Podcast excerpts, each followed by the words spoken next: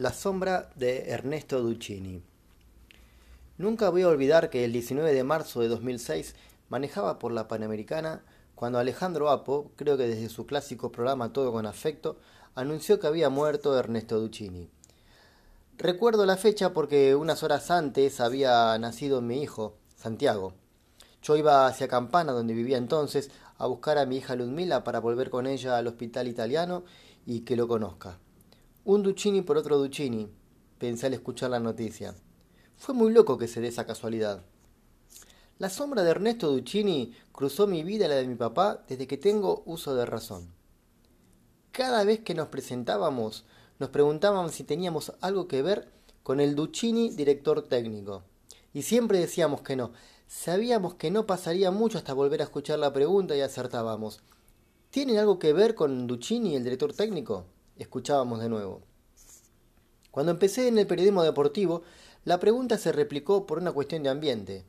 Me lo preguntaban en una redacción, en una entrevista, en una cancha o cuando tomaba café con un colega.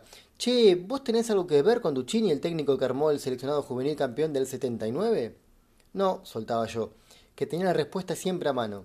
Imaginen, desde mi más tierna infancia. Así que un día de comienzo de los 90 llamé al famoso don Ernesto Duccini a su oficina de la AFA. Me atendió, le conté quién era y qué me pasaba con él y quedamos en vernos en la semana. Me citó en una oficina suya en la AFA y hablamos un rato largo de fútbol. Y después, obviamente, de la vida. Obviamente, lo primero fue aquello del parentesco.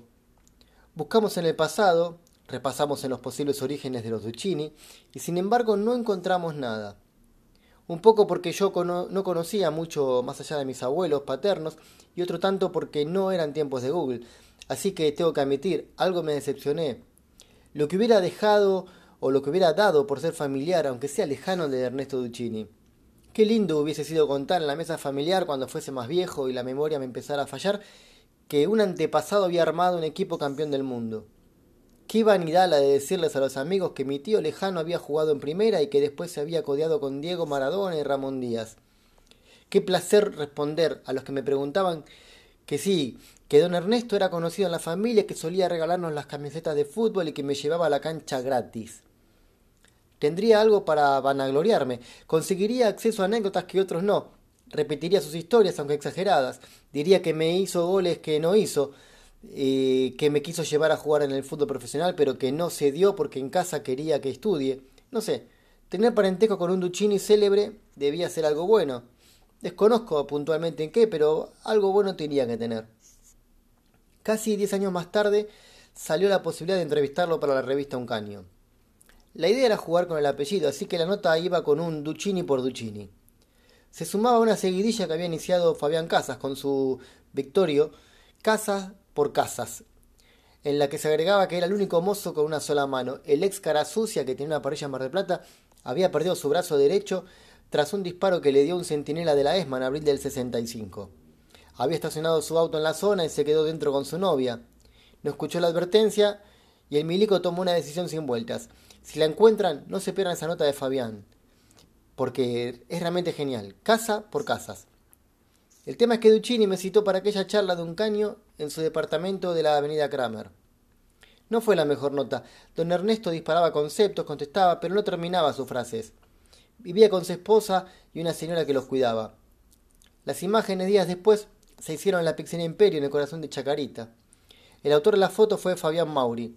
Ahí se lo ve a don Ernesto posando como un tanguero de ley en la barra. Nunca más volví a ver ni hablar con Ernesto Duccini. Todavía los más futboleros me preguntan cuando digo que mi apellido Duccini si tengo algo en común con el tipo que le armó aquel seleccionado a Menotti. Solo que ahora tengo una respuesta mejor preparada. No, nada, estuvimos una vez en la AFA viendo si había algún familiar en común y no encontramos nada, digo. También les cuento de la nota de un caño. Y les puedo asegurar que se quedan tranquilos y tema terminado. Alguna vez diré que era mi abuelo, pero eso será otro avance. Sin embargo, la sombra de don Ernesto Duccini continúa acechándome. Aunque amigable, ahí está. Nunca tendré respuesta acerca de cómo es posible que se haya dado la casualidad de que el mismo día en que él murió nació Santiago, mi hijo, Duccini por Duccini. ¿Habrá sido aquella entrevista una premonición?